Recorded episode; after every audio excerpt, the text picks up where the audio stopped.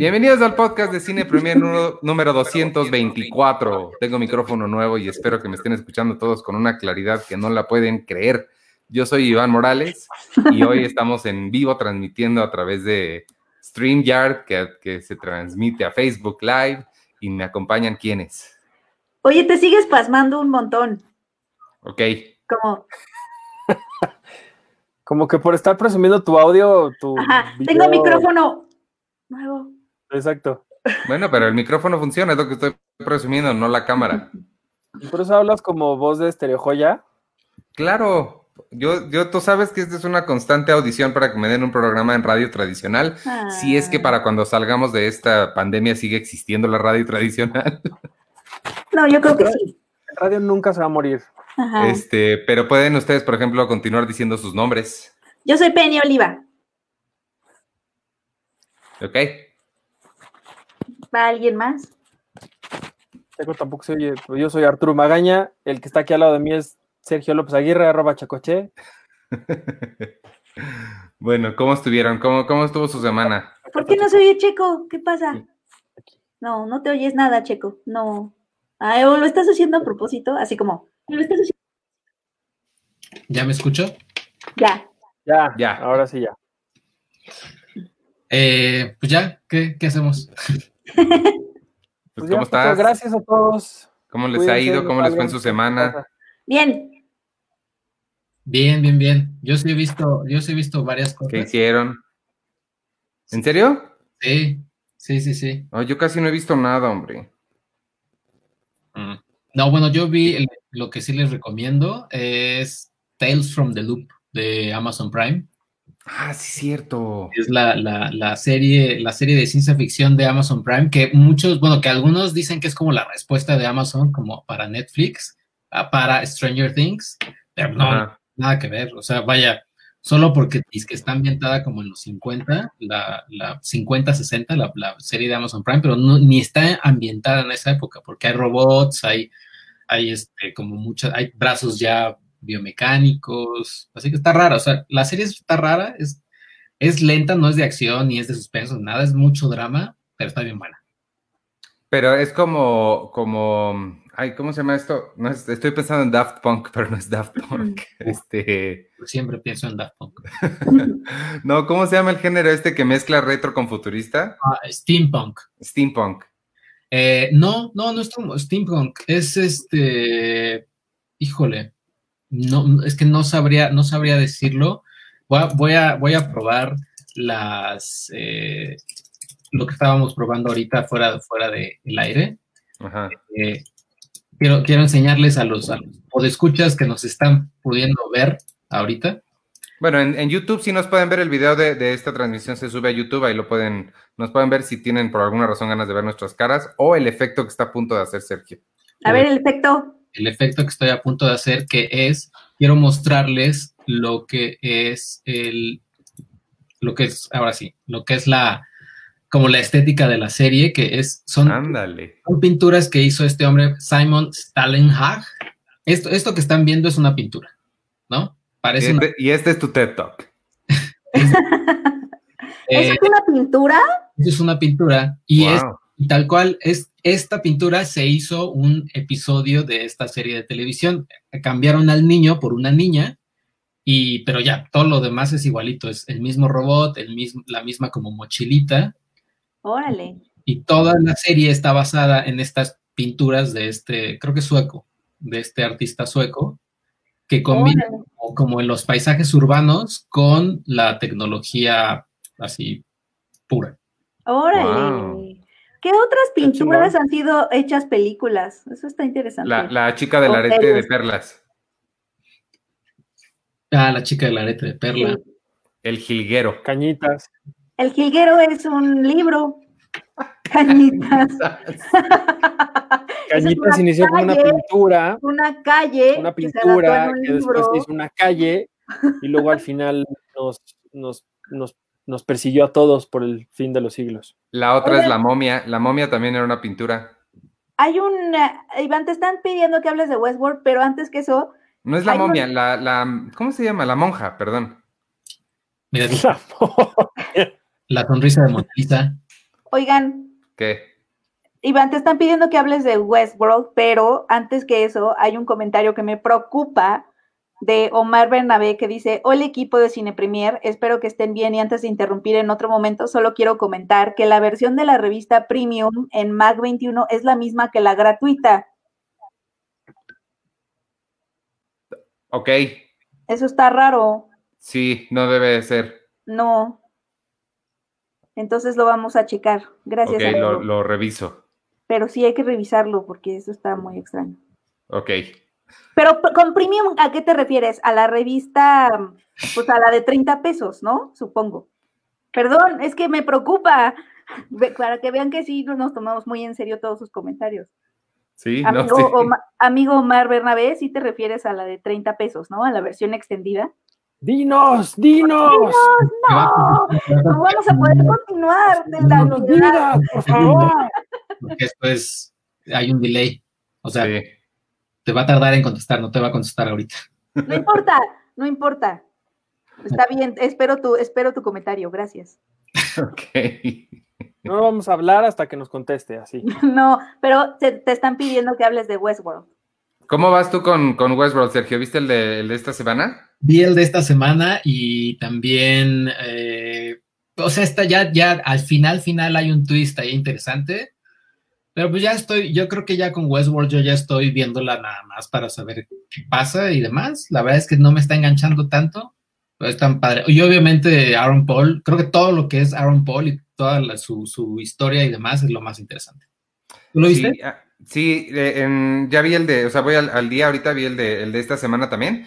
Y este, ahí sí, ahora sí ya, ya estamos en- empatados tú y yo. Sí, también a mí ya me está perdiendo muy cañón, pero por razones diferentes. Creo que a mí eh, lo que me está cansando mucho es, o sea, de entrada, de entrada, de entrada, de entrada, que ya no, no, no, no van a Westworld para nada. O sea, y a mí eso era la parte que se me hacía más atractiva, que era como esta mezcla de, de retro con el western y, este, y cosas modernas. Y ya ahora nada más es, pues es, es en, la, en, en la modernidad o bueno, en el futuro, supongo.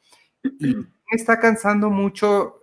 Digo, hoy te revelan, en el episodio pasado ya te revelaron, este, es que iba a decir, ya me está cansando mucho que cualquiera puede ser un, un androide. En este episodio ya te revelan que es el, el, el twist al que te refieres, ¿no? Supongo. Sí. Este, te revelan un poquito más sobre eso. Entonces eso me, lo, me, me tranquiliza un poco, pero la verdad es que sí, sí, ya me está como cansando un poquito que no, este, no sé si la, ya la, la estoy sintiendo más genérica, como más un thriller o una película de acción de robots cualquiera, y el elemento que la hacía especial para mí, que era el, el, estar en el mundo del oeste, pues ya lo perdieron por completo. Y la otra que ya me cansó mucho también es el personaje de Ed Harris. Él era, se me hacía muy interesante, pero ya ahorita ya como que no, ya no supieron qué hacer con él. Yo no sé por qué no lo mataron en la temporada pasada. Y como que ahorita ya, ya no, este, no sé, no, no, no se me hace muy interesante lo que ha pasado con él. Sí, sí, no, y además también eh, creo que, o sea, o sea, a mí sí me llama la atención este mundo futurista al que, al que entran, sobre todo esta parte de Aaron, de Aaron, Paul, igual y esto le va a gustar a, a Penny, porque también en, en, Minority Report, ¿te acuerdas que hay una escena donde va este Tom Cruise y, y, lo, y la publicidad le Ah, sí. Seca sus pupilas, entonces ya le dice, tú, a ti te hace falta este pantalón y no sé qué. Sí, sí. En esta de Aaron Paul hay una parte que está bien padre, que él está frente a un espejo, le están probando un traje y entonces se abre una ventana de diferentes trajes y va así pasando y dice, ah, me gusta este, lo toma y, les, y el espejo te, te pone el traje, Ah. tú, ni siquiera te lo tienes que probar ni nada y ya tú te ves y todo, o sea, eso está muy padre. Y cositas que tiene Aaron Paul con la tecnología, o sea, esta onda de quiero dinero y entro a mi celular y tipo, ¿dónde hay ¿dónde puedo robar algo? Y ya me dicen y voy, o sea, tiene cosas interesantes, pero sí, Westworld, pues ya no, ni se debería de llamar Westworld, se debería de llamar, no sé, Future, Future World. World. Ajá. Y la otra es que, eh, bueno, eso que dices de cuando se prueba el traje es una versión moderna y más cool del, del software de, de, Clueless, donde se cambia las, la ropa. Así es cierto. Pero sí, no, no, a mí ya, ya, me está cansando un poco. La otra que también ya me está cansando un montón es eh, Tiger King. Vi uno más de, La vez Oh, pasada había visto tres, también. ahorita ya vi cuatro No. y, y no, o sea, si el, habíamos dicho que el tercero estaba pesado y aburrido, este cuarto sí dije, ya, güey, o sea, No. ya. A mí también me pasó, intenté ver otros dos y ya, no, ya sentí que estaba de- dedicándole demasiado tiempo a estas personas que además, que, que aparte no tienen ningún respeto por los derechos de los animales y siento que ya, o sea, siento que el documental se acabó. Sobre todo es eso, como que yo no sé por qué hay tantos episodios como para ver a estas personas, excepto el morbo de, ay, cómo la mandó matar o qué va a pasar. O sea, ya se convirtió full on en un reality show para mí y ya no, ya no me dan ganas de ver a estas personas. Ni si- ya ni siquiera siento que son que tienen como esa chispita de lo excéntrico y ay, las personas excéntricas que te hacen reír, no, no, de, de hecho ya me da esta cosita dedicarles tiempo a personas así, la verdad. Ya no me gustó. Sí, sí, es muy larga, es muy larga Tiger o sea, No, yo ya no vi hasta el, vi, creo que el cuarto, si no mal, si no, si no mal recuerdo, pero no me gustó ya. Ya no lo voy a ver. para Yo sí lo voy a seguir viendo porque Sergio me dijo que lo terminara. Bueno, me cuentas porque lo único que pasa es que ya solo hay que identificar ya cuando lo quieres ver nada más por morbo. Entonces, me cuentas cómo sucede que manda a matar a Carol B- Biskin. que es lo único que quiero. ¿Tú sí sabes, Checo? Sí, o sea, pero es que además siento que se toparon con algo sí que, no sé, como cuando intentas contar un chiste, pero al final, a la mitad del chiste dices, híjole, creo que ya no está siendo tan gracioso, pero lo tengo que contar. Sí, es que es eso. Empezó gracioso, así como de, oye, estas personas, chale, y entonces te empiezas a reír de ellas, porque te ríes de ellas, ¿no? Empiezas a reír de ellas y luego ya es como que se alargó muchísimo el chiste y dices, ya no es gracioso, o sea, ya, Sí, ya me caen gordas. Y haciendo famosas a este tipo de personas. ¿no? Y haciendo famosas, es que es el asunto, que ahora este señor de pronto ya es una figura de la cultura pop, y la verdad no, se me hace. Al rato van a hacer funcos de él. Exacto. Ajá, no. Oye, vi que se metió, nos está viendo mi amigo Mario Eras. Hola Mario. Él es el, el protagonista o coprotagonista de, mi- de la película Sincronía que hicimos. Nada Ah, más para ay, saludarlo. y está, está- mi, está mi hermano y mi cuñada. Hola. Y este, y Mario también canta en, ay, no me quiero equivocar cuáles, pero hace varias músicas de, de animes. Creo que en Caballeros del Zodiaco me parece que cantó y ha dirigido un par de, de doblajes. Entonces él está muy metido en el mundo de los, Qué de los padre. doblajes. Gracias por vernos. Ajá. Y gracias a mi hermano y a mi cuñada también. Hola, hola. Ya. Ok. Pero, vean, pero si quieren un documental eh, felino, vean No te metas con los gatos de Netflix. Yo dura- quería ver ese. dura tres episodios nada más, de una hora cada uno, y ya, o sea, es, es tal cual, puro, pura potencia. Lo voy a ver, ese es el que me dijiste, pero ¿sabes qué me detiene, Checo? Porque me contaste un poco como la sinopsis de que básicamente están, es la persecución de alguien que maltrata gatos, ¿no? Pero tengo mucho miedo de las imágenes en donde maltrata a los gatos. No, o sea, hay un par de imágenes, o sea, es el inicio de, o sea, cómo, se ve cómo, cómo él agarra como a los gatitos y les va a hacer algo, pero entonces es corte a la cara de la persona viendo la computadora ah, y como sufre y dice, no, ya no puedo ver esto. O sea, la verdad es que no, Netflix tampoco se iba a meter en esa, en esa camisa de once varas de, de poner tal cual el video. Quiero, quiero matarlo, quiero encontrarlo y matarlo. Pues no, eh, spoilers no lo matan, pero, pero sí, le pasa algo, le pasa algo importante. Va. Ahora dice que Arturo Magaña nos está viendo. ¿Cómo? Pues no sé, me apareció la notificación de que Arturo nos está viendo. Qué bueno que nos estás viendo, Arturo. Mejor Me cuéntanos qué, qué me viste, gusta verme mientras ustedes hablan. Oye, preguntan de Brooklyn Nine-Nine, ¿Cómo? Arturo. ¿La has seguido viendo o ya no? Sí, sí, cómo no. Voy en. ¿En qué capítulo voy? Creo que cuando están a punto de perder el bar y contra unos bomberos. Ah, sí, cómo no.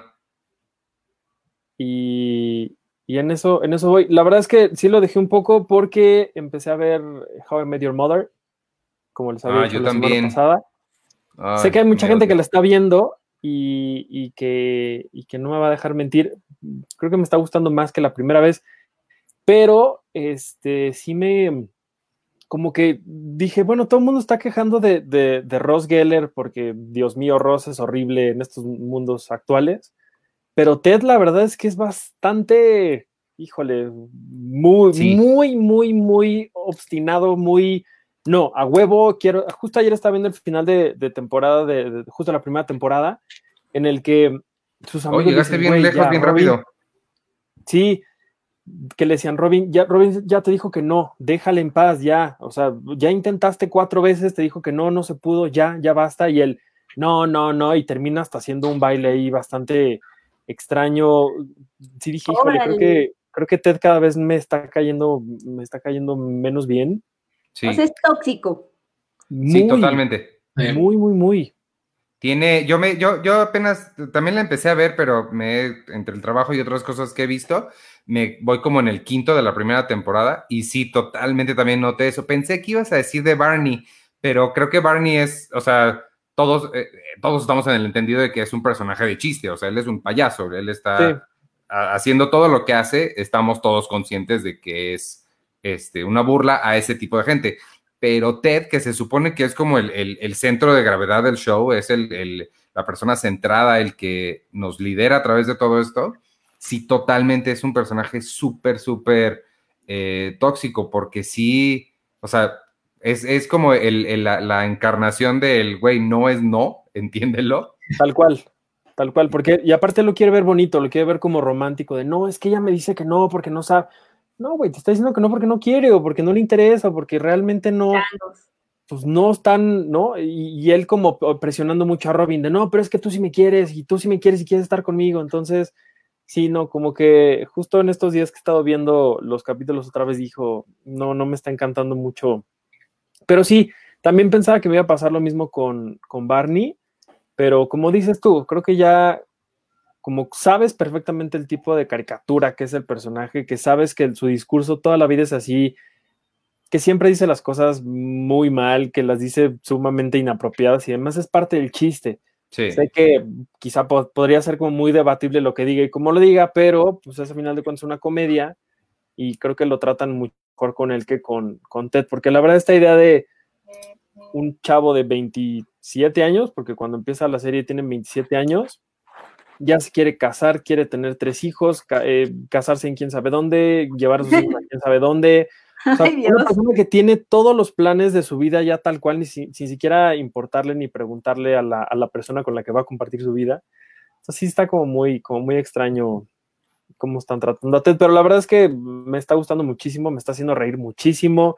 Vi el episodio de la piña, vi el episodio que tiene uno de los mejores chistes de la, de la serie, creo yo, que es cuando en un episodio terminan, el Día de Acción de Gracias, terminan eh, todos o casi todos en un, en un, en un lugar de, de, ¿cómo se llama? Este, ay, como en un table dance, pues. Y eh, justo el, el capítulo termina diciendo, o más bien mostrando a Ted en un buffet en donde se acerca una muchacha y le empieza a preguntar, hola, ¿cómo estás? No sé qué, y entonces se aleja la cámara y la voz de Bob, Bob- Bob Saget dice, y chicos, así fue como conocí a su mamá, ¿no? Y entonces los chavos así de, ¿qué? Y dice, no, no es cierto, estoy bromeando. Entonces, creo que ese chiste a mí me, me gustó muchísimo y sí, pero sí está bien padre, la verdad, verla otra vez. Eso y también lo mal que trata a Victoria, que siempre fue mi novia de Ted favorita, la, la, la ¿qué es? Eh, panadera. Ah, la, La, la trata re Repostera, feo. repostera. la repostera también fue mi favorita. Sí. porque aparte era, era bien linda, era bien bonita, muy, pues, muy linda, muy cariñosa. Y ahí también Ted, muy enamorado, muy sí quiero a la mujer de mi vida, pero también bien cabrón, porque esta mujer se va de viaje, está en Alemania y como se le da una oportunidad con Robin, le miente a las dos y al final pues se le, se le cae el teatrito, como diría Checo seguramente. Ese capítulo sí lo vi. Sí, no me cayó bien Ted. Que yo vi poquititos porque como que nunca me enganché en la serie, pero sí, sí veo totalmente lo que está diciendo Arthur. Como que Ted siempre... En ese capítulo sí fue como... Yo, yo estoy eh, inve- investigando, bueno, seguro a Arturo no le tocó, pero eh, estoy investigando de, de- de varias series y me topé con Salvados por la Campana. ¿Quién sabe por qué estarás investigando de eso? Nadie sabe. ¿Quién sabe por qué? Eh, ¿Tú la viste, Penny? ¿Tú llegaste a ver algunos episodios? Ah, no, de Salvados por la Campana, claro. Fue, fueron toda mi primaria. híjole, y, y encontré un video donde decía todas las, o sea, episodios o cosas que no pasarían actualmente en una comedia de, de- de una sitcom. Híjole, es que sí hay unas cosas. Sí, no me acuerdo. No, Hay yo, epi- yo la vi con ojos de inocencia. No, todos, creo, todos. Sí. Hay, un, hay una serie que hace ¿Cómo Funny or Die que se llama Zach Morris is Trash. Porque hay, una, hay un episodio donde droga a alguien, me parece, o No, está- está- o sea, checa, o sea, de los que me acuerdo rápido, el director, que era el señor Belding, se lleva súper bien con todos ellos y va a comer pizza a su cuarto, o sea, a la casa de ellos, está en el gimnasio con ellos. O sea, güey, ¿por qué el director está teniendo una, una amistad con chavitos de, de la, de la- Por un lado, este, este que me acuerdo, no me acordaba, pero hay, hay clase de publicidad y la maestra les enseña los mensajes subliminales y entonces lo que hace Zack es cassettes para, y convence a Screech, lo hace vestirse de mujer para que entre al, al, al- al gimnasio de las niñas, al baño de las niñas, y les ponga cassettes subliminales diciéndoles que Zack Morris es increíble y, Wow. que, y que si sale, salen con él a bailar, una cosa así.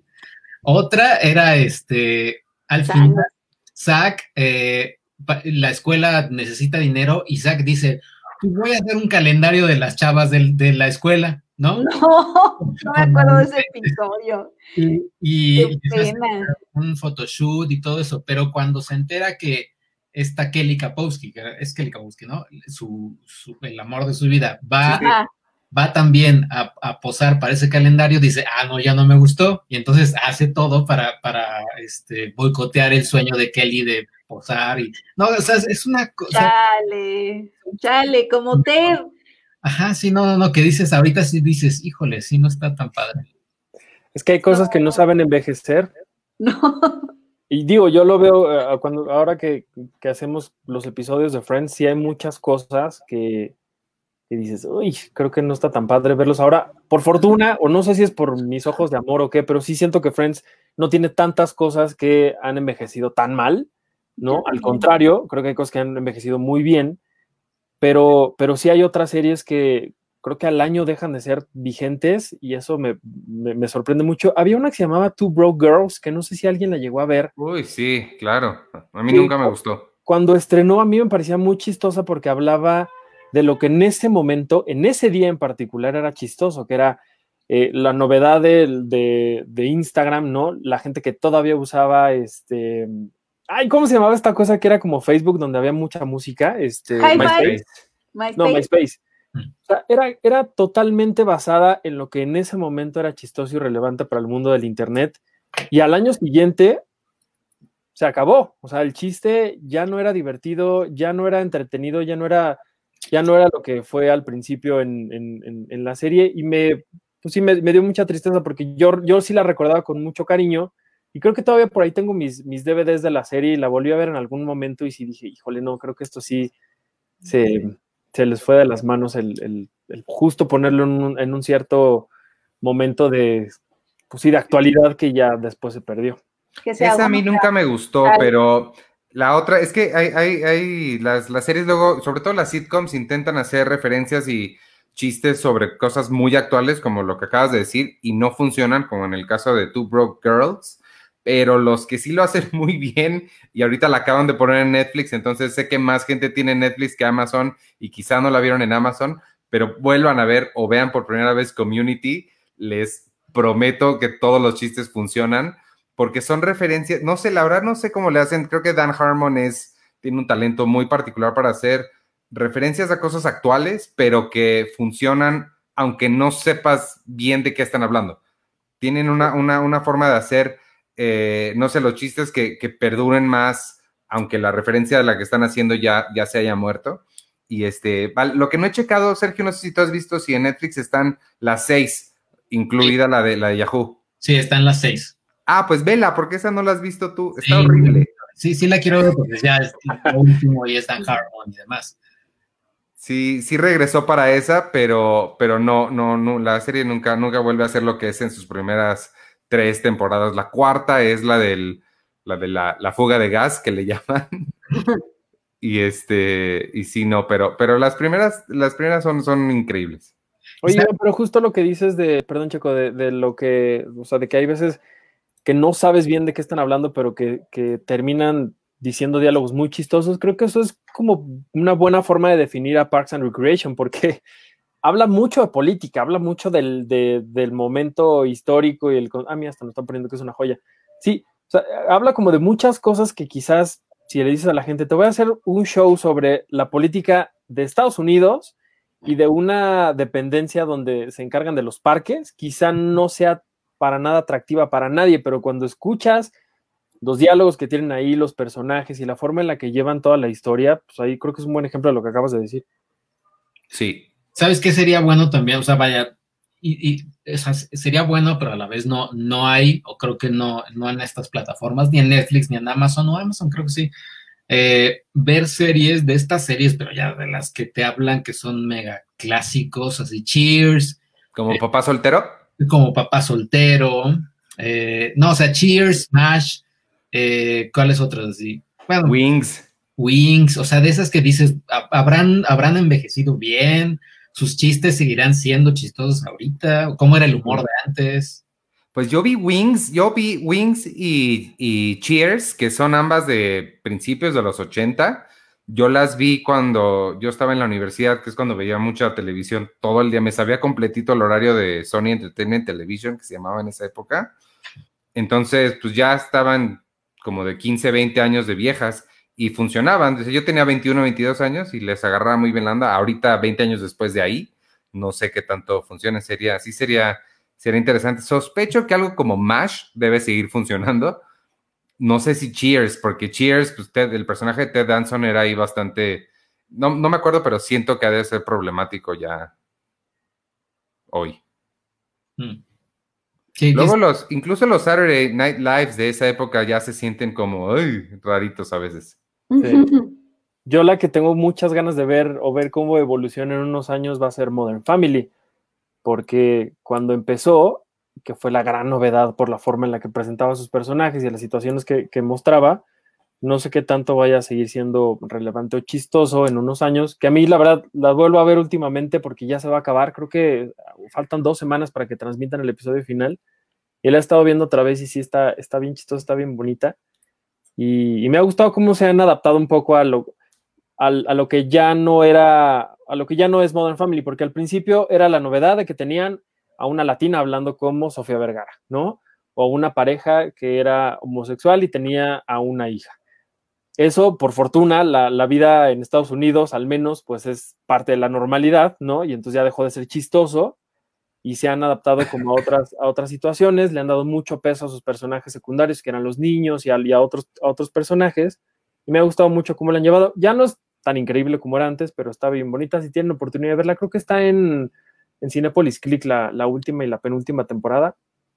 Las demás no sé en dónde estén, pero ya se va a acabar, entonces véanla, porque está bien Creo que le, le, podría pasar lo que Will and Grace, que tiene partes que son muy chistosas porque la comedia es buena y Sean Hayes es increíble, pero toda la comedia que está basada en el hecho de que son gays ya no está chistoso porque pues no, ya no es mucha novedad eso. Pues sí, pero bueno, la verdad es que a mí todo el elenco de, Modern Family me gusta mucho. O sea, Eric Stone, Stone Street, que, Eric Stone Street, perdón, que, es el, el, personaje de Cam, que creo que es el más chistoso. Él me gusta mucho cómo, cómo, cómo le da vida a su personaje. Él es el que dijo que Meryl Streep podía ser Batman y lo haría increíble. Es una frase que todo el mundo sabemos que es muy cierta. Penny no me dejará mentir. Pero sí, sí, a mí me gusta mucho el, todo el elenco. A ver cómo, a ver cómo les va después. Esa frase me encanta.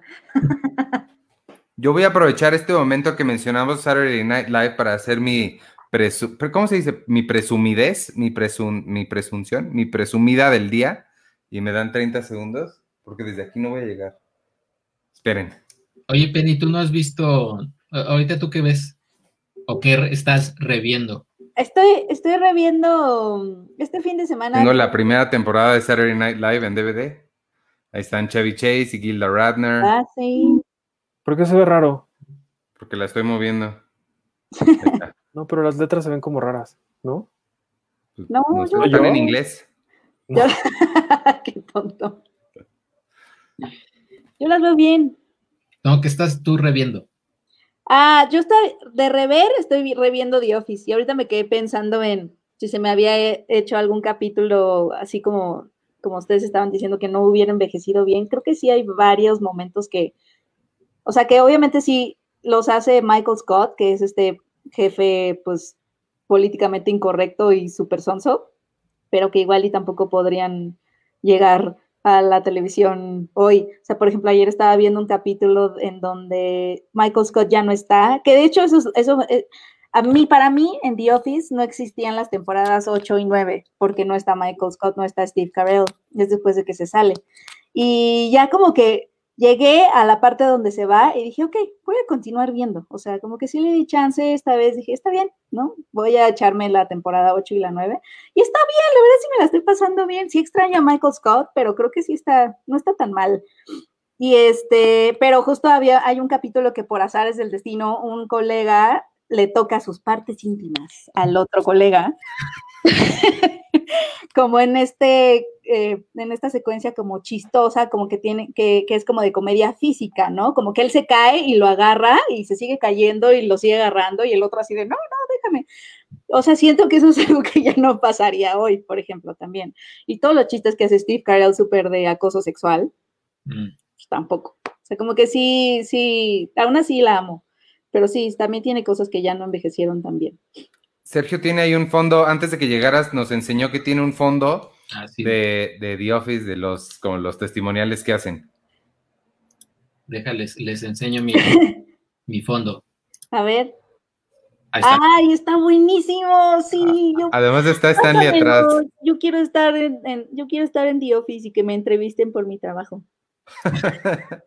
Oye, alguien nos está preguntando, Shisue Onodera pregunta, ¿qué tal Arrested Development?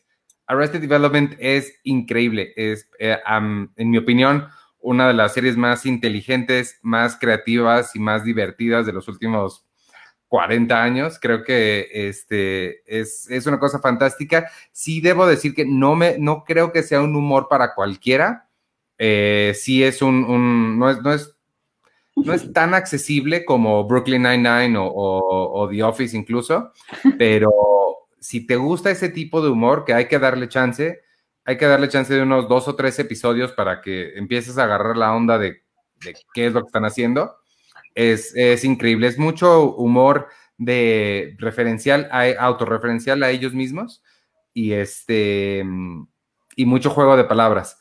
Entonces, ese también puede ser una barrera, la barrera del, idioma. No sé qué tanto se pueda ver o doblada o, o, nada más con subtítulos, si es que no hablas inglés, no sé ahí qué tanto pueda funcionar porque sí es mucho humor eh, basado en las, en, las palabras y los juegos de palabras y las, los sinónimos y, las palabras que significan otras cosas o que suenan a otras cosas. Entonces, este, pero a, mí me parece, me, parece increíble. Oye, Aranza, Aranza Gascón nos dice, los fondos de varias series los pusieron de plantilla en la cuenta de HBO en Instagram. ¡Oh, órale! Imagínate, The Wire, ahí en, jugando ajedrez. Ah, pero The Office no es de HBO. Pero de. Ahorita te paso el que tengo. De. De Sopranos. De Six Feet Under, de Sopranos. De Game of Thrones. De Game of Thrones. De, de, Chernobyl con la planta nuclear atrás. ¿Qué más? Así los tipos así atrás. no, eso no. Oye, vi un, ahorita que estaban diciendo The Office, yo fíjate que no lo he visto, pero me acordé de un, de un GIF, seguro todos lo vieron, que era, que era sobre el coronavirus, que era cuando sale este Steve Carell de, ok, ya, ya se está quemando esto, ya está sonando la alarma de incendio, happening, y era así, Estados Unidos, Italia, ah, sí, sí. Este, ¿Cómo reaccionaban al COVID todos, no? Cómo cada uno reaccionaba al, al COVID. Estaba súper bueno. Ese, ese capítulo es un cold opening, que es esta secuencia que te pasaban al principio, antes de que empezaran los créditos, ¿no? Y la presentación de la serie. Y es uno de los mejores cold openings de toda la serie, porque es básicamente un, un eh, Ryan Wilson que hace a Dwight, que es el personaje como, ¿qué será? El personaje necio y ridículo, pero ñoño y nerd. De, es que, ¿cómo, ¿cómo describirían a Dwight? Así ah, creo, que, creo que lo acabas de describir bien. Bueno, él está un poco enojado porque en la junta en la que él quiso como explicarles qué se tenía que hacer en, bajo sospecha, en la sospecha de un incendio, nadie le puso atención. Entonces se le ocurre inventarse un incendio como porque dice, es que la gente aprende de muchas maneras y una de ellas es con la práctica y en el camino. Entonces, eh, eh, como que fabrica o un incendio, nada más incendia un bote, pero obviamente los, los, ¿cómo se llaman? Los detectores de humo se encienden, hay humo y calienta las perillas de las puertas. Y las atranca para que, no puedan salir. Y las entra, y, y les mete la llave y las rompe para que no puedan salir. Entonces, obviamente todo el mundo entra en pánico y nadie hace nada de lo que él les está diciendo. O sea, hay unos que avientan los muebles por la ventana, o sea, es buenísimo. Y al final es como de, no se preocupen, a uno le da un infarto, no se preocupen, esto fue un simulacro. ¿Y qué aprendimos? Y todos así, toda la oficina así, en desastre y él así de, bueno, y eh, ahora sí, ¿qué aprendimos? Y alguien tirado porque le dio un infarto. es buenísima, me encanta. Hay que decir que eso nos hizo Iván una vez. Ah, no, no, es en serio. El temblor puso la, la, alerta sísmica y empezó a gritar, entonces... No es cierto. Pero Michael Scott sí se parece un montón a Iván, Artur, ahora que lo dices, porque una vez... es que me imagino. Hace esas cosas, ¿sabes? O sea, como que un día llega, o sea, estoy contando esto para que entiendan lo que hizo Iván. Y en donde descubrí que eran la misma persona. Michael Scott llega un día y le dice a su equipo, que se los va a llevar a un lugar sorpresa y que tienen que llevar traje de baño, tienen que llevar pantuflas, tienen que llevar cepillo de dientes, chamarra para el frío, etcétera. Entonces todo el mundo está confundido porque es como de, a ver, ¿por qué me pides una chamarra y traje de baño y, un cepillo de dientes? Me voy a quedar a dormir. Total que se la pasa así en misterio, así de, no, no, nada más traigan lo que les dije. Y ya el mero día les dice, bueno, nos vamos a ir a un viaje en botecito. Y todos, ¿y para qué nos pediste el traje de baño? Para, para mantenerlos en el misterio. Y alguien alza la mano así de, yo tuve que comprar uno, ya sabes, esas cosas. Y un día Iván, en cierre, se acerca con Zoe, conmigo, Zoe es nuestra directora de arte, y nos dice, oigan, el cierre es en dos días, ¿eh? Es el, 15, es el 16, entonces tenemos que apurarnos. No manches, Zoe y yo, cuatro horas, así trabajando como, como el gatito, así todas estresadas, y de pronto llega Iván, ¿qué les pasa? No, pues pues es que el cierre, ya que ya hacen dos, tenemos que entregar a imprenta en dos, en dos días. No, eso era broma. así. Se los dije para inspirarlas. Pues sí, pero funcionó. Y además Iván también se compró la taza de Michael Scott que dice World's Best Boss. Se la dio a sí mismo. Que por cierto está en la oficina y ya no podemos ir a la oficina. Sí, es Michael Scott. coronavirus. Oye, alguien nos está. Luis Rivera nos pregunta de Two and a Half Men. ¿Alguno de ustedes ha visto Two and a Half Men? Sí, mm, nunca me encantó, la verdad. Yo vi algunas de Charlie Sheen y otras. A mí me, gusta mucho, me cae muy bien Ashton Kutcher. Entonces, he visto más de Ashton Kutcher que de Charlie Sheen. Pero sí, no es, no es, mi, no es mi tipo de, humor. Como que no, no, a mí tampoco nunca me, enganchó. Y también Diego Sánchez dice, sé que, sé que Cine Premier es de cine, pero una pregunta a ver quién se anima. ¿Qué opinión les merece Guillermo Arriaga como escritor premio Alfaguara de este año? Yo nunca he leído nada de, Guillermo Arriaga, fíjate. Yo tampoco Digo, vi las películas, pero no. Pero hace como dos o tres años, creo, tuvimos con él una charla por la, el, este, el lanzamiento de su libro El Salvaje, creo fue estuvo bien padre, fue ahí en, una librería bien bonita de, Reforma, estuvo ahí con, nosotros y platicó muy bien, estuvo platicando cosas bien, bien interesantes de su libro, y pues bueno, Barriaga es creo que un gran, gran, gran escritor. Creo que la novela de esta que ganó el Alfaguara de este año, creo que ya salió, creo que salió hace como 15 días, y está al parecer muy padre, entonces pues no, no sé más, más que eso, más que como... que tuvimos. he leído su novela para, para Penny, bueno, porque a ella le gusta contestar. Sé que no están hablando de eso, pero soy suscriptor y no sé cómo obtener la versión extendida de la revista. Bueno, es muy fácil. Creo que estamos teniendo fallas técnicas ahorita y es lo que íbamos a checar porque al parecer nos dicen que hay un problema ahí, pero te metes a la página de Mag21, sí, sí, no, Iván, lo estoy diciendo mal. Este, revistas.mag21.mx. Y, ah, ¿quieres que te cuente todo? Ok, pensé que ibas a hablar. Este, entras a revistas.mag21.mx, ahí viene, lo primero que vas a ver es un formulario pequeño con este, que te pide los datos con los que estás suscrito, tu nombre, tu mail, y ya una vez que entras ahí ya estás automáticamente registrado en el sistema con el simple hecho de ser suscriptor. Y eh, del lado derecho, arriba, aparece un circulito que es de tu perfil. Le picas ahí, se extiende ese menú y hay un botón que dice mis revistas. Le picas ahí y ya puedes, este, ahí, ahí ya te va a aparecer la edición especial de, de cuarentena. Y ya, ahí la puedes consultar. Y quien la quiera ver gratis, también es en revistas.mag21.mx. Eh, del, lado, del lado, ahí del lado izquierdo, le picas y te aparece el botón de mis revistas. Ya son tus revistas automáticamente porque están gratis. No nada más la Cine Premier de abril, están gratis para consultar completas todas las, las ediciones pasadas, con excepción de la de Joker de octubre. Eh, creo que hay un par que faltan y es porque los archivos están, esto es una cosa un poco técnica, los archivos de esas ediciones en específico están en un servidor al que ya no tenemos acceso porque está en la oficina, entonces alcanzamos a subir todas las demás que están en, el, en el servidor al que sí tenemos acceso, pero son casi todas. Y este, ah, bueno, y además de las de Cine Premier, también están gratis todas las ediciones de México Desconocido, de alto nivel, de Nupcias y de Entrepreneur por si también les, les, interesan las demás del grupo. Oye, Verónica Chemarín dice, ¿cómo le hacen para cuidar su colección de películas y juegos del polvo? Eh, yo las dejo ahí. Pues no polvo, es bien fácil. no, de vez en cuando les paso un trapito, sí, sí debería hacerlo más seguido. Eh, ¿Sabes cuál es un, un, problema, este, Verónica H. Marín? Sí es un problema grande con el cual, del cual, sobre el cual no quiero pensar mucho, pero sucede a veces que a los discos les llega a salir, sobre todo si por alguna razón cuando los guardaron había un poquito de humedad, se les puede salir este mo y eso puede ser, digo, un, problema.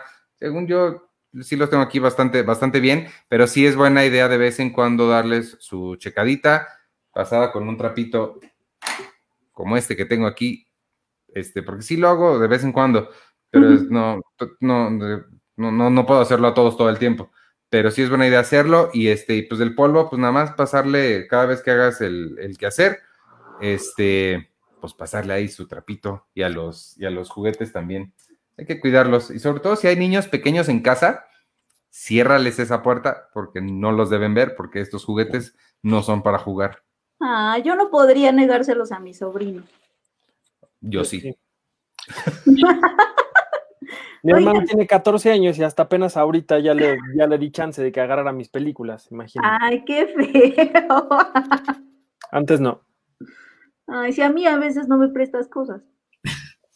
Nunca, eres destructiva, tú eres mano de estómago. Oigan, nada más para, para regresar tantito esto de la suscripción, si, este, si están teniendo problemas con, con, con cualquier cosa, no saben dónde está o cómo entrar o les rebotó algo o necesitan ayuda, escríbanos a suscripciones arroba cinepremier.com.mx y ahí este, estamos bien pendientes de ese mail. De nuevo les pido lo que, lo que les pedí la semana pasada, nada más para salir de este tema. Eh, todo esto son cosas que hemos tenido que inventar sobre la marcha para, pues, para salir durante esta, durante esta pandemia. Son muchas estrategias que hemos lanzado específicamente para poder, em, pues para poder ayudar un poco a esto del quédate en casa, para poder también nosotros como marca continuar existiendo. Este, y son cosas que estamos haciendo con mucho gusto, con mucho cariño y muchísimo esfuerzo, pero sí, les pido un poquito de paciencia porque muchos de estos sistemas los acabamos de implementar y no, este, no necesariamente pasaron por todos los rigurosos pasos de, revisión. Entonces puede ser que haya un que otro bug por aquí por allá. Eh, no se desesperen, escríbanos a suscripciones arroba cinepremier.com.mx y a, a, todo le estamos encontrando solución. las personas que tenemos este, a cargo del área de suscripciones, la verdad es que son increíbles. Este, Silvia, David y Lorena están haciendo un trabajo increíble, entonces este, contestan muy rápido y todo, todo lo revisan. Nada más que sí, sí, pues denos, denos ahí chance, pero escríbanos con confianza No se preocupen y todo se está solucionando. Y ya. ¿Qué Eh, más? oye, no, decía, recomiendan películas de Semana Santa. Digo, sea, para Semana Santa o sobre la Semana Santa. No, O sea, sobre, sobre Cri- Semana sobre Jesucristo nuestro Señor. sobre Jesucristo Rey.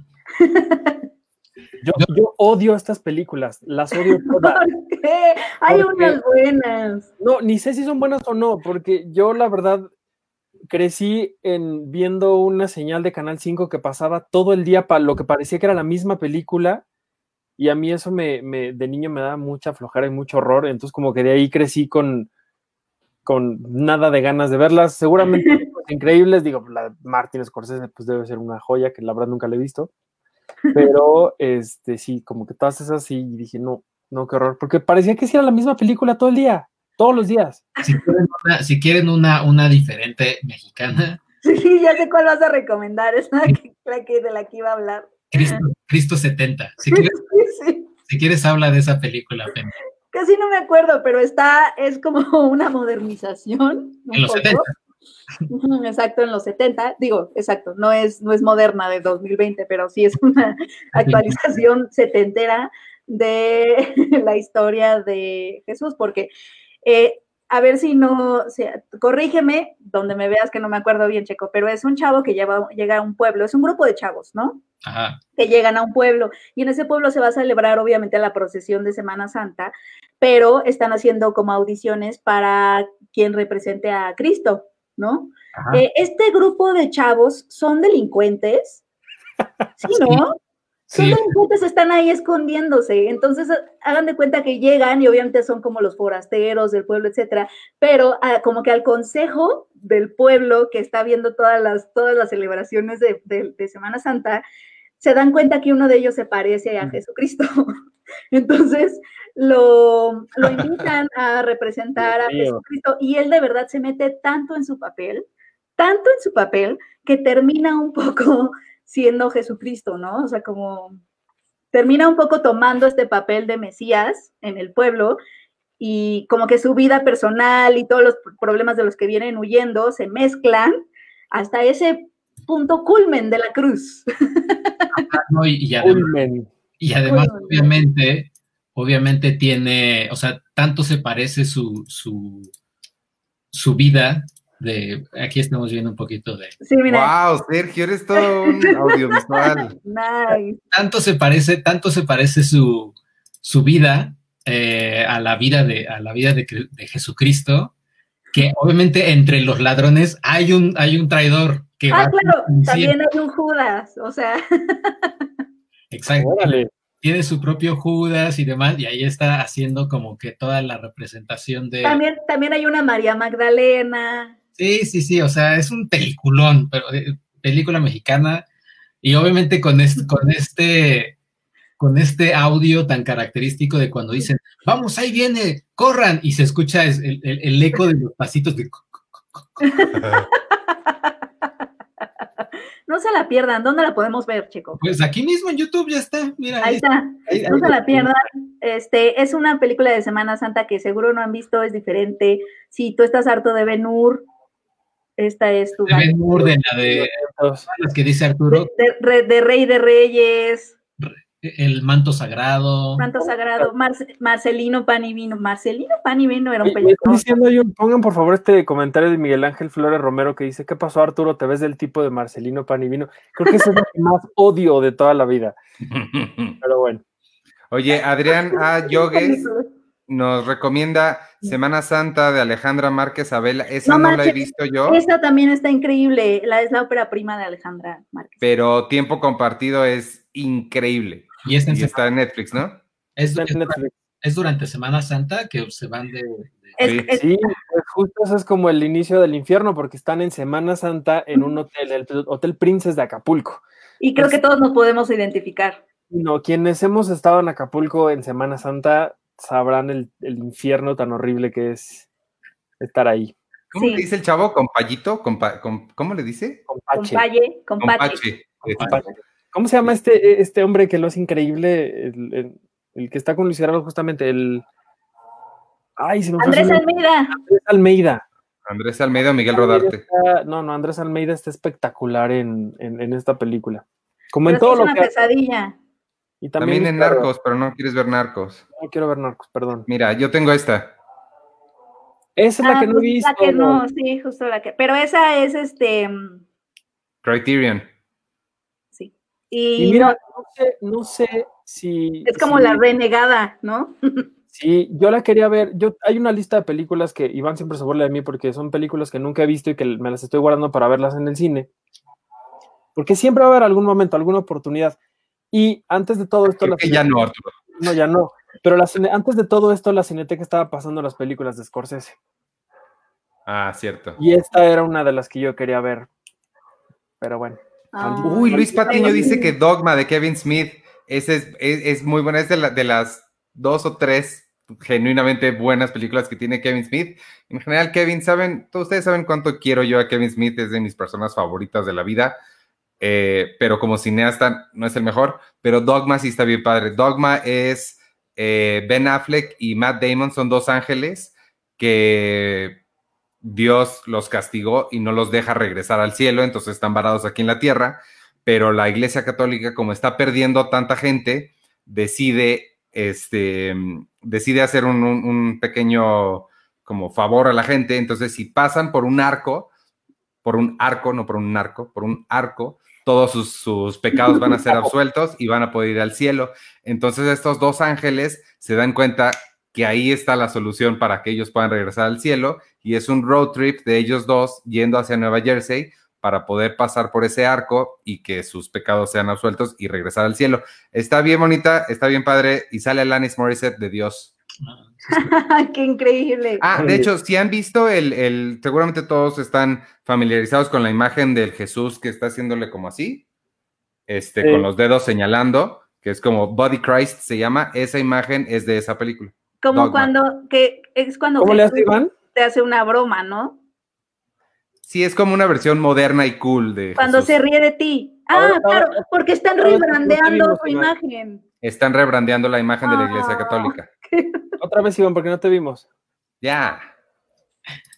Oye, y también, eh, ah, es que ahorita que mencionaste ángeles y demás, híjole, sé que no es de Semana Santa, pero es sí una joya de, de- de qué cosa, un ángel enamorado con Nicolas Cage. Ay, tengo ganas de verla, fíjate, desde hace... A mí, me- a mí me cae muy gordo el final. El final es Como estúpido. que no lo entiendo. O sea, estúpido.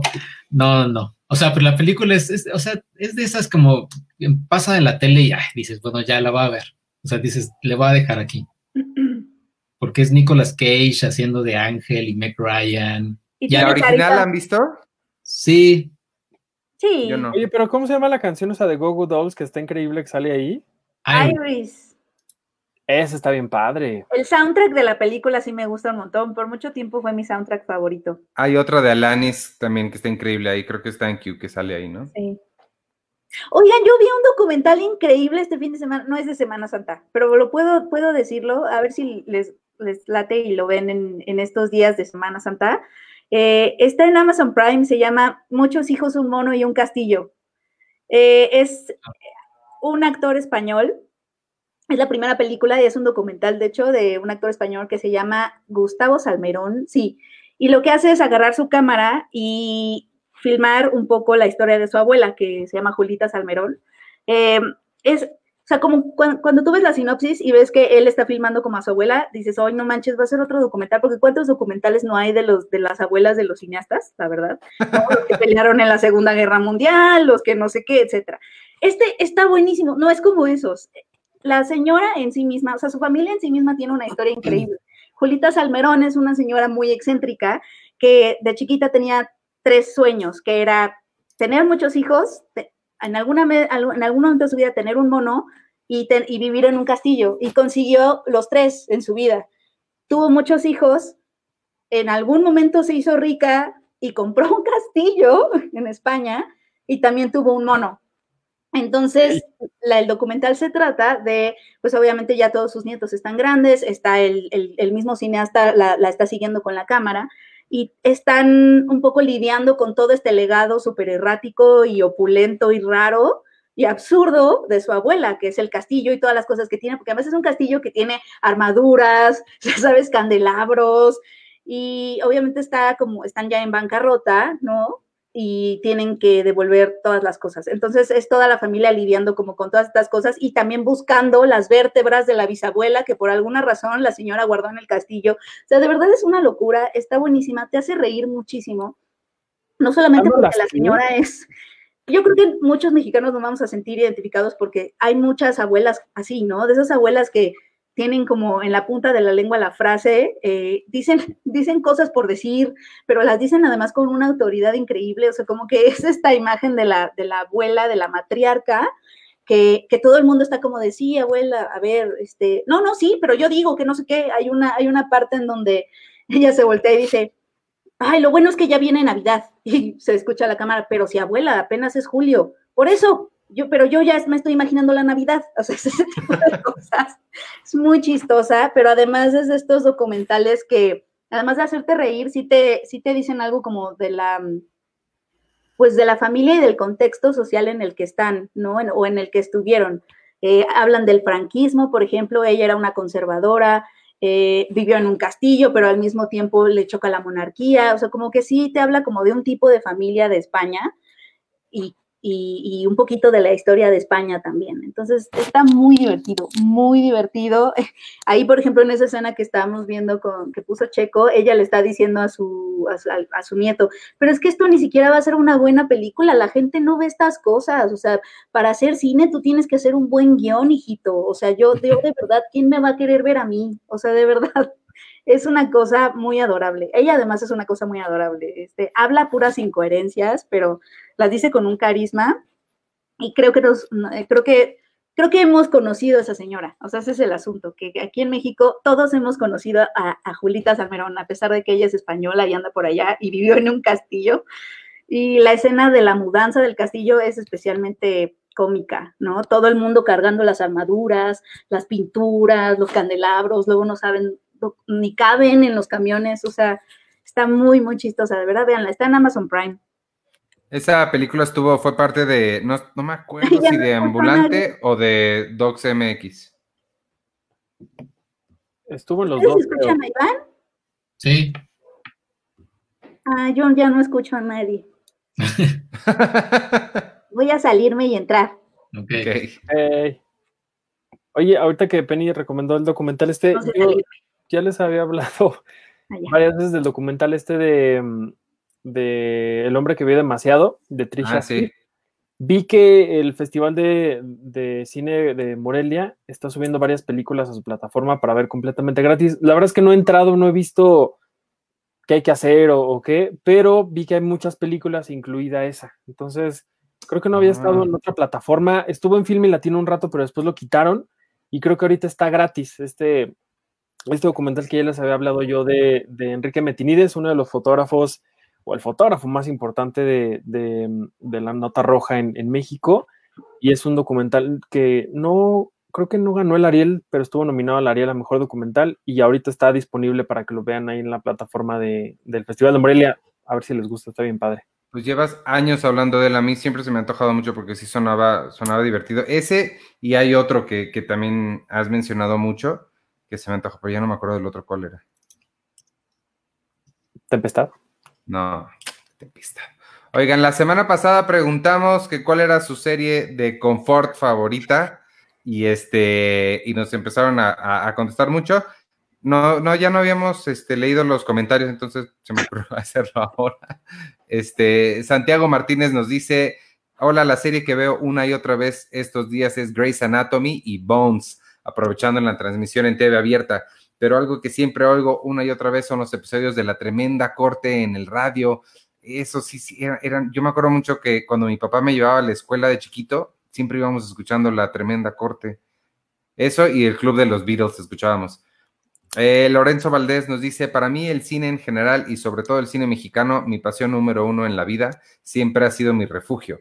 El cine nos lleva a otros lugares y a otros mundos enteros a veces y nos da la oportunidad de conocer a muchísimos personajes increíbles, así que según yo es el escape perfecto de cualquier problema. De todas las películas que he visto en mi vida, y esa es una lista larga, la película que mejor sirve como refugio para mí, que siempre me hace tan feliz y que siempre me da tanta tranquilidad cuando la veo. Es mi película favorita de todos los tiempos, La vida inmoral de la pareja ideal. Carita feliz. Esos son los dos que hay en el sitio. ¿Tú tienes más de YouTube, Sergio? Eh, tengo, tengo algunos, son, pero son, eh, bueno, hay preguntas, por ejemplo, de, de, de, la, de la suscripción. Por ejemplo, ¿uno se puede suscribir para la revista virtual para seguidores del extranjero? Pregunta Fernando, Fernand Cava. Ah, de hecho sí, es buena pregunta esa, porque la respuesta es sí. Okay. Pero además, estamos, hoy justamente tuve una mini junta con, con Víctor. Eh, Víctor Hugo Recinos es quien está como un poquito a cargo de, de, de, toda esa, de toda esa parte de los envíos. Él es la persona que lleva la tienda de Red Panda. Y este, y sí, estamos ya viendo una forma, porque nos han preguntado mucho de gente de Los Ángeles, bueno, California en general, y de Sudamérica. Hay varias personas que nos han preguntado si se pueden suscribir a la revista impresa. Este, actualmente no tenemos ahorita una forma de enviarse, bueno, se las podríamos enviar por, por DHL, pero eso les va a salir en un, en un dineral este, absurdo.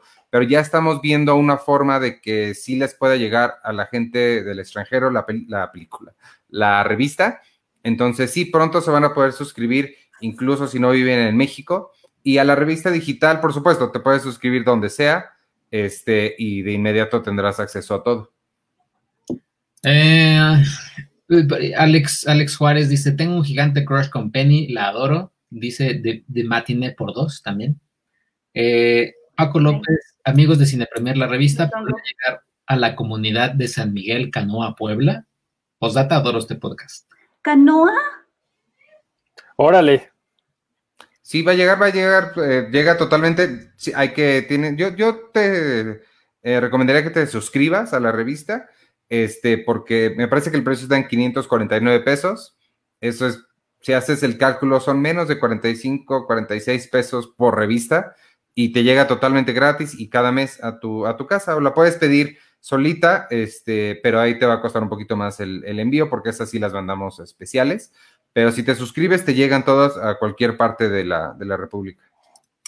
Y dice Cristian Farinango, a mí me gustan ver los episodios del Chavo del Ocho o las primeras temporadas de Los Simpson porque te transportan a tu infancia. Ah, Los Simpson. Sí, Los Simpson. Ah, yo, ah. No, no es ternura. Como, ¡eh! y, y ya. Ok, pues ¿qué pregunta quieren hacer para esta semana, ya para despedirnos? Uy, mmm, Me parece una muy buena pregunta esa. Yo ¿qué tal? ¿Qué tal? Algo de Semana Santa. Pues claro, películas de Semana Santa, películas religiosas. ¿Cuál es tu caída de Cristo favorita? La primera, la segunda, ¿O cuál es tu Cristo favorito? Hay varios. El cine nos ha dado varios Cristos. Cristo favorito. Ah, Cristo favorito no está mal. Cristo ¿Cuál es tu- favorito me gusta. Cristo favorito. Christopher Nolan. Christoph Waltz. Obi- Obi-Wan Kenobi. Que no me oiga Alonso Díaz de la Vega porque me va, a me va a golpear en la cara porque me gusta Christopher Nolan. Ay, de vez en cuando, Arturo, dices cada cosa que e- e- es chistosa. Está siendo muy Michael Scott también. Christoph Waltz. Christoph Waltz. Cristo. Christopher Robin, Christopher Robin. Christoph. Cristóbal Colón. Christoph. No, ese, ese no. em, No, pero bueno, en sí, en, en sí esos son sus Cristos favoritos. no, mi Cristo favorito yo creo que es. Para mí, Jim Caviezel de, de La Pasión de Cristo, creo que esa película me parece una cosa increíble. Ustedes saben perfectamente bien que yo soy ateo, no creo en ninguna de esas cosas, pero la película de Mel Gibson es una cosa extraordinaria. Creo que lo que in- él intenta hacer, lo que dice es voy a hacer, voy a construir un mártir, creo que lo hace, y seas creyente o no, me parece que la película es, es, es una cosa increíble, me gusta mucho más que incluso este, Braveheart, que creo que Mel Gibson es un cineasta Eh, eh, fantástico. Y este, ese, el, el Jim Caviezel de, de La Pasión de Cristo, voy a decir. Jim y, Caviezel. viene, y viene la 2, ¿eh? The Passion of the Christ, The Reckoning. Claro que no. Sí, o sea, Sí, sí viene una segunda, lo que iba a decir, eh, sí viene una segunda parte, están diciendo que la van a hacer. Jim No manches. o sea, está en el sitio, la nota. Jim. Caviezel dice, esta película va a ser la más grande de todas porque Jesucristo es el verdadero superhéroe que necesitamos. Una cosa así, te, te lo juro. Wow. Es que acaba así, acaba en, acaba en un cliffhanger. O sea, él resucita, pues obviamente se va a vengar de todos. Yo creo, creo que a mí me gusta, a mí me gustó Joaquín Phoenix, hace poco lo hizo, ¿no? Con, Ah. Rooney- con- con su ahora prometida Rooney Mara, que fue Ma- María Magdalena. Pero también me acuerdo, si no estoy muy, no, ¿verdad? No estoy equivocada. Max von Sydow hizo uno. Y ese Hace la muerte. No, hizo a un Cristo. Entonces de muerte. No, a ver, déjenme buscar, porque estoy casi segura que hizo a un Cristo. Pues yo también creo que sí me quedaría con Jim Caviezel. O sea, eh, y eh, la verdad también es, él es un actor que me cae bien, pero sí siento, o sea, ha seguido su carrera y demás, pero sí es el, el personaje de Cristo, pues es el personaje más importante que él ha hecho en su carrera, creo. Sí, bueno. Podrías decir Neo también de Matrix. Neo de Matrix. Neo de Matrix. Como dice Obi-Wan Kenobi, Ewan McGregor, que creo que eh, luego hay así algunas personas, señoras que comparten a Ewan McGregor en Facebook, así, Ah, sí. comparte este Jesús y no sé qué. Sí, ya ven como sí. La, la película se llama La historia más grande jamás contada. ¿no? Ah. Es que me acuerdo de su carita como Cristo. Creo que esa es la que tengo como muy. También la pasaban en, en la tele abierta. Sí. ¿Y tú, Arturo? No tengo idea, pero estaba pensando en ese que está ahí en, en ese libro que tengo ahí, que es Cristo Gandalf. También resucita. Ese puede ser mi, mi Cristo favorito. No, no sé, no tengo idea, la verdad. No les voy a mentir. También, también en, en Ben Hur salía Cristo, pero no se veía. ¿O sí se veía? Le daba agua a Ben Hur. Sí, sí, sí le daba, que en los Simpson lo, lo parodian, así que también le da, le Le da, da de tomar. Y, y le dicen, tú eres el verdadero rey de reyes, y es este, este Burns, que- Ah, en las películas que están haciendo. La otra es Life of Brian, que no sale Cristo tal cual, pero sale Brian, que es el niño que nació en el pesebre de junto al mismo tiempo que Jesús. Ay, qué mala onda se Brian. Este, bueno, entonces vámonos. Nos despedimos. Este, ¿qué? ¿Cómo se despide uno de esta cosa? Yo soy Iván Morales y me pueden seguir en Ah. arroba Iván Morales y en todas las redes sociales de Cine Premier, arroba Cine Premiere con la E al final, en Facebook, Instagram, Spotify, en Twitter, en todos lados. Eh, revisen el, el sitio cinepremier.com.mx, compren la revista, suscríbanse por favor. Gracias por apoyarnos a quien lo haya hecho. Y este, y si tienen dudas con eso, escríbanos a suscripciones arroba cinepremier.com.mx y nos escuchamos la semana que entra, seguramente igual en Facebook Live el próximo martes. Eh, no se pierdan, Arturo, vas a hacer eh, Friends, ¿cuándo? ¿El jueves quedamos? El jueves a las 8. Los jueves a las 8 de la noche. Y ahí estamos preparando muchas otras sorpresas para ustedes. Espero que, que nos dé tiempo, que nos dé la vida. Y despídanse ustedes. Eh, yo soy arroba chicoche. Saludos a, a Regios en el cine que dice, ¿de qué están hablando? Y ya después, ah, llegamos tarde. Ah, pero el- sintonízanos la próxima semana o va a ser- vamos a hacer uno esta semana. No, pero lo puede escuchar mañana, va a estar ya en el sitio, en YouTube, en Spotify, en todo. Sí, Exactamente. Y, y pues nada, eh, sigan ahí en, en- en- en sus casas, traten de salir lo menos posible o, o si hay emergencia salgan. Eh, pues nada, sigan viendo películas, todo, todo demás. O, o sigan reviendo series que no hayan visto. Vean Community si no, si no la han visto. Sí. Y, y ya hay una película que me llama la atención porque es medio misteriosa en Netflix que se va a estrenar el 10 de eh, este mes, que se llama, este, déjenles digo cómo se llama la película, Love, Wedding, Repeat, que dicen, o sea, la verdad es que nadie sabe, el tráiler es como una comedia romántica tipo Cuatro bodas y un funeral, pero dicen o la trama que va a ser como una onda Groundhog Day, que se Sí, va repetir- se va a repetir el, mis- el mismo día de la boda, una y otra. hasta que se case. hasta que se case algo así. Pero Órale. es nueva, siento, me suena muy conocida. No, Pues, pues es como Groundhog Day. No, no, no, pero la idea de la boda. Yo creo que es nueva. O sea, la verdad es que se va a estrenar este viernes. Es con Olivia Moon, eh, Freida Pinto, Sam Claflin. Eso es porque tú eres, estás enamorado de Olivia Moon. Sí, o sea, tuve, tuve un crush con Olivia Moon eh, como en 2010, ya después como que se volvió medio, medio, no sé, como que quiso hacer otras cosas ella, pero, pero sigue siendo para mí. Quiso tener una vida. Quiso tener una vida, pero fue de las primeras, porque lo escribió en su libro, fue de las primeras que eh, echó de cabeza a este, a Brett Ratner, eh, ¿A porque ella, dijo que en alguna vez, este, sí, Brett Ratner se le intentó, este, eh, pues acosar y que lo hizo como un par de veces. Órale. Changos. Y ya, bueno, es todo. Ven. Vas, Penny. ¿Tú ya, ya te despediste, Artur? No. Va Penny. Despídete. Ah, este, bueno, pues muchas gracias, eh, gracias por escucharnos y sí, muchas gracias también por sus comentarios de la revista. Vamos a checar lo que nos dicen de que quizá no está la versión que debe estar, eh, pero sí, nosotros lo checamos. Muchas gracias y gracias por escucharnos. Y yo soy Arturo Magaño, me pueden seguir en, en arroba Artur HD en todas las redes sociales. Y le quiero mandar saludos a la gente que me está viendo en, en- estos, ¿cómo se llama, Iván? Que comparto el video en otros lados, en Facebook. Facebook Party.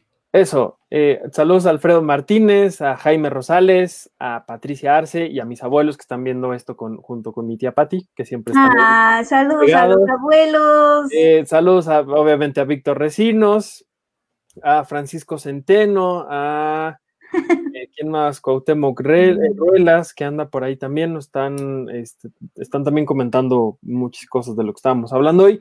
Y acá en el, en el Facebook de nosotros hay un comentario de una fan muy querida de todos nosotros que es Lulu Petit, que dice, abrí página de Facebook después de tanto tiempo, solo para saludarlos, son un alivio en tiempo de cuarentena, son maravillosos.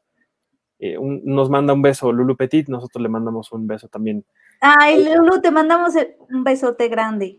Y ya, es todo. Nos vemos el jueves en Friends a las 8, en vivo. Y ya. Adiós. Bye. Adiós.